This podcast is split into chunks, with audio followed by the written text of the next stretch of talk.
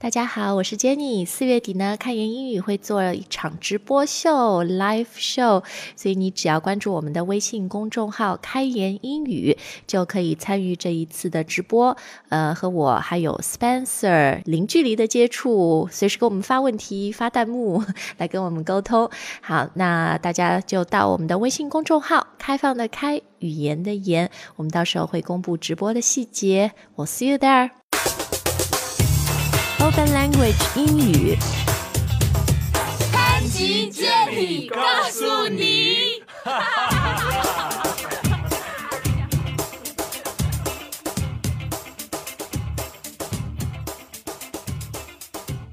Hi guys, welcome back to the show。我是 Jenny。那今天呢，我们就要说说啊，剩女啊，结婚不结婚，结婚的压力，single ladies or get married。最主要，我们看看美国女孩有没有这样的压力，美国有没有剩女这个事情。呃，那我们今天呢，因为讲到这个主题，所以呃，我觉得要请一个美国女孩子跟我们来聊聊她自己的感受，她身边朋友的感受。所以今天呢，我就请到了我以前在上海。识的一个美国女生，我的一个好朋友 Chanel，嗯，Chanel 很高兴又跟你能能聊天，因为你前两年搬回美国，我们就没有联系。So how have you been? Um, I've been pretty good. I'm just working as a nurse in Chicago. Mm. Um, I was something that I wasn't able to do when I was in China, but I do miss China. 呃，你很想中国，因为她是中国媳妇儿，因为她的老公是中国人。对的，对，而且我觉得你真的是我认识的唯一一个，就是嫁给中国男生的白人女生，所以下次可能这个话题我们也能聊聊。好的，可能赚不多啊，对，真的不是很多啊。那我之所以想聊这个话题，就是呃，是最近嘛，在朋友圈有一个。传的特别多的是一个视频品牌 SK Two，就是他拍了一段说为什么我最后就是我最后还是去了相亲角。呃，首先问一下 Chanel，这个剩女英文里面我知道从中文翻译过去，we call them like leftover women。对对对，I don't think we really have this term in English though, other than just like a single lady a single woman. A single lady or a single woman. So those both sound a lot better than a leftover woman. 对对对，leftover 其实就吃饭的时候，你的剩菜什么的，就 we have some leftover，right？对，或者就什么不要的，就是 leftover 啊，不要的东西。你刚刚说 single woman、single lady，但是好像呃更早以前英语里，我觉得也有一个就听起来很不好听的词叫 spinster。 spinster. I think this is just an old word that we wouldn't really use anymore. 就现在不会用了。So what is a spinster? I don't know. I'd have to look it up. 一个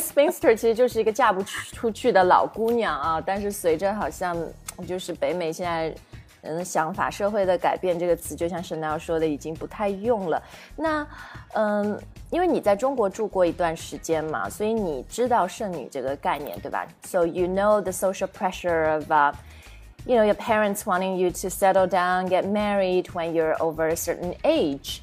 Um, so does that exist in the States? Is that a thing, this whole idea of a leftover woman?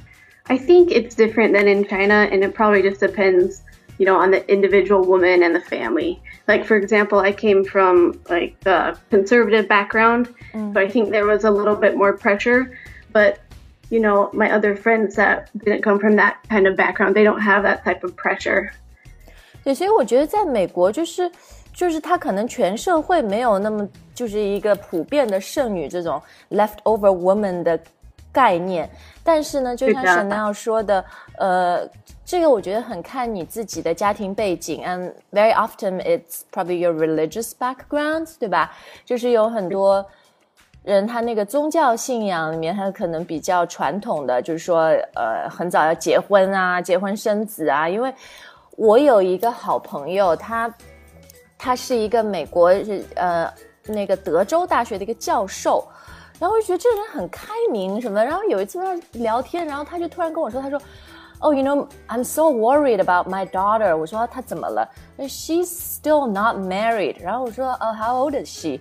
然后这个人跟我说，she's twenty seven。I'm so shocked，因为我想说，哎，二十七岁不是还很年轻吗？你怎么？然后他跟我说，哦，because we we're Mormons。他说，因为我是摩门教的。然后他说，我们教会所有的人，他说，all my friends' daughters are like well married and have kids at twenty seven。 and even his sons，他有两个儿子都是什么二十二三岁就结婚了。就是 like you said, depending on the individual situation, um, it could be quite different, right? This pressure to get married, the pressure from mostly, I think, your parents and your community, but not maybe society as a whole. Right, that's exactly true. And I don't know if you know this, but this is that is actually the background that I grew up in. It's the Mormon faith. 嗯，对你跟我 So 说 I 过， totally understand. Yeah. 就你也是呃摩门教，然后那你爸妈逼婚吗？哎，逼婚没有，逼婚英文怎么说 Uh, just pressure you to get married or force you to get married. ？Pressure you or force you to get married？ I don't think they can really force us here, but um, probably just put some pressure on you. But And- y- your parents didn't. Well, actually, I think my situation was different because usually people in the Mormon faith they want you to get married to another Mormon. So, oh. you know, I was dating my husband now, but I was dating him and since he wasn't Mormon, I think they didn't really want to pressure us to get married. Mm. 但我觉得其实是 it's a really interesting topic and it's a really interesting topic to be discussed at this point in time.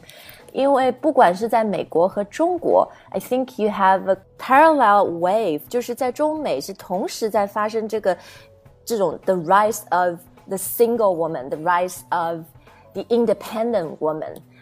最近有一个调查说， 现在好像美国那个 unmarried woman、single woman 的比例是历史上最高的 historic high，将近百分之五十的美国女性没有结婚。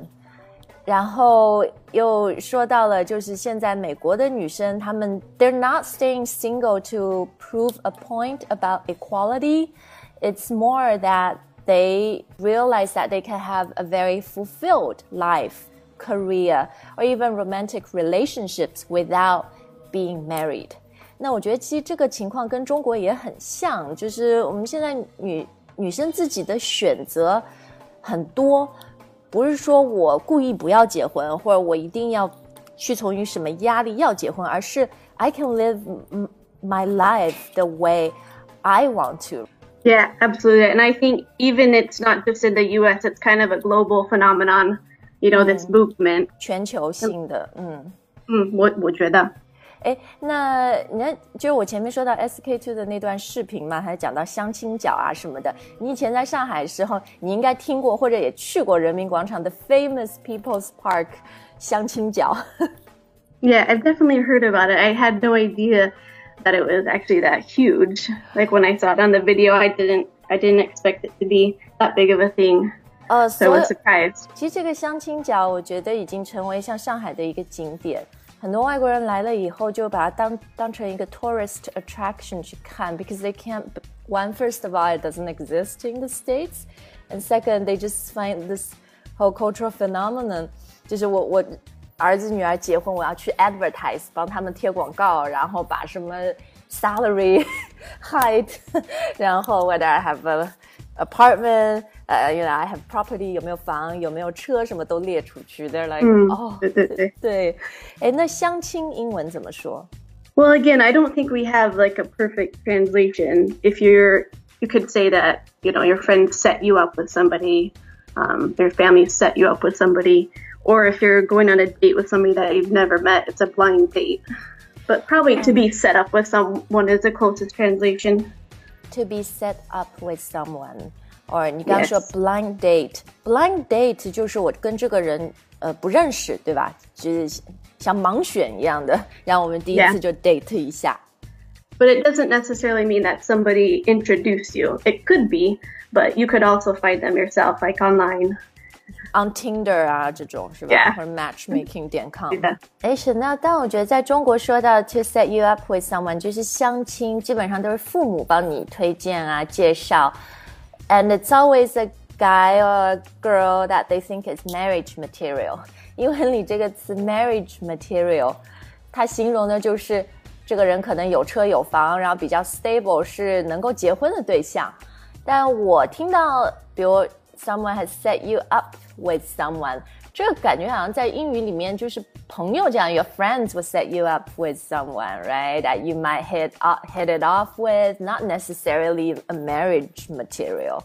Yeah, I think what you're saying is true. Just because we feel like our friends know us maybe a little bit better than our parents, you know, our true self. So we're we would be afraid to go out with somebody that our parents might select for us. 呃，你们觉得父母不懂你们要的，中国人也是这样想，但没办法，我们要孝顺嘛。You need to obey your parents, right? This whole idea of filial piety，这个就是虽然你这心里也很不情愿或者什么的，但是哎呀，我就觉得没办法，It's part of your duty as a child, really. Absolutely. 嗯，哎，因为就我们讲到相亲讲什么呢？我听到有一个英文的翻译叫呃 matchmaking corner。 Oh, for the 人民广场那个，对对对，因为 matchmaking 给人的感觉就是比较像你父母做的事情，不像 to set you up with someone，这个是比较 for fun，right？matchmaking 就是哦要逼我结婚，好老土哦。嗯，有可能。嗯，but it also kind of sounds like somebody that you don't know is setting you up. Usually that's who we would think of as a matchmaker. 嗯嗯，哎，那在 美国啊，我因为我准备今天节目的时候看了一些数据，说 the average marriage age for women in the United States，就是美国女性平均的结婚年龄。Can you guess what that number is？您猜猜猜看。I think I would guess around twenty-five。你猜的那么年轻啊？不对吗？嗯，是说这个美国女性平均结婚年龄是二十七岁。 所以比你猜的晚一点，但我已经觉得很早了。这这跟中国对对对，跟跟中国也差不多啊。但就是美国有很多地域差别，是吧？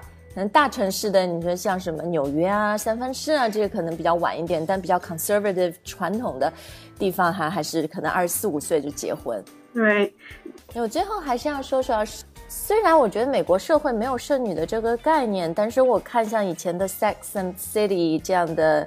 电视什么，你也会觉得那里面的女孩子她自己是会急的，就是 they still feel anxious, right? When they are over a certain age，虽然她可能有很多 flings，fling 就是怎么说英文里面，It's like a casual encounter。对，就是她她有男伴儿，对吧？有一个 fling，or they have a serious relationship，but by a certain point, if they're still not married。 我觉得那个 anxiety 就是那种焦虑 still exists. It still kicks in. Yeah, I think probably for biological reasons. I'm not sure we'll ever be able to completely cut that out. 你刚刚说可能就是会生理上，就是女生这个 biological clock，我们有一个对吧？生理钟 it's ticking，然后还是会过了三十岁啊，或者三十五岁啊，就会觉得。 啊、呃，我会不会就一辈子 lonely 怎么怎么样，或者我的 prospects 就我可选择的范围越来越小了。Yeah, I actually have a friend right now who's been dating a guy. Um, I think it's been about a one one year, and she lives with him. They're pretty serious, mm. but she still is feeling a little gee. She really wants to get married now and like have kids now. And even though oh. she's in this stable relationship, I think it's it's just something that all women feel to some extent After a certain age。对，不管什么国家，不管什么文化的啊，都会有这种焦虑。你刚说的，你这个朋友现在很恨嫁，很想她男朋友跟她求婚的。她几岁啊？How old is your friend? I think she's thirty-one or thirty-two. 啊，过了三十岁。对，我觉得就是在中国吧，这个剩女，我们的焦虑可能是很早的，就是二十四五岁以后，有很多女孩子就自己也会有一点急，就是我现在还没遇到一个觉得跟她很合适、很搭的人。好像还觉得要结婚什么的要在三十岁以前，就觉得过了三十岁，like thirty is a huge like threshold，是一个很大的坎。Expiration date。你说的 expiration date 好像过了三十岁就过期了，没人要了，是吧？It's true. You know, I, I also have a Chinese friend here, and she's been dating a guy, and she talked to me recently about their relationship, and that you know they were planning to get married probably um, I guess planning to get engaged And I was so excited for her because I just think this is a wonderful guy, perfect guy, great guy. And she, you know, she asked me, "What do you think? Do you think he's a good guy?" And I said, "Yeah, the best." And I said, "You like him, don't you?" And she's like, "Yeah, I like him." You know, just I could tell that maybe she's not totally in love with this guy, but she just said, you know, he might not be the smartest or the best at this or that, but like he's 嗯就有点 to 将 marry. 就，是吧？she just thought he was a good person to marry, and it just made me 有点心酸。嗯，就是你你那个好朋友，就感觉我我这个男的处的也不错，而且适合结婚的对象，所以就结婚吧，有一点将就的意思，让你觉得，嗯但是可能不是特别特别的喜欢。嗯，哎，将就英文怎么说啊？Perhaps settle. 就是 settle for something。Yeah, like it might not be your ideal person or thing or desire, but maybe you feel like you don't have a better option, so you settle. 啊，好了，谢谢 Chanel 今天给我们带来的作为一个美国女生你自己的看法啊，还跟我们分享了身边朋友的故事。Well, thank you so much for your time, and it's great to to reconnect. Because it's been a long time, and I wish everything has been going great for you in the States. Thank you. It was a pleasure. 谢谢 Chanel。然后呢，大家要看我们今天节目详细的推送的话呢，到开言英语的微信公众号就可以了。开放的开，语言的言。那现在呢，我们也会尝试呃不同的。 直播课，觉得很多有意思的主题，就像是呃今天聊的这个剩女啊、逼婚啊、结婚的压力，我们以后也可以在直播课里跟大家来分享。那我觉得下周吧，下周我们出一个升级版的全英语课程，因为我看到了一段很有非常有意思的对美国很多不同年龄 single woman 单身女孩的采访啊，所以这个升级版的课程我们下个礼拜会推出。你是我们付费用户的话呢，就可以学习，包括我们五月份的英语发音班也要开始了，只要是我们付费用户都能免费参加，所以现在也是升级账户的好时间，学习一年只要六百二十九。OK，Thank、you Chanel，You're welcome. 好，谢谢，呃，我 see you next time。好的，再见。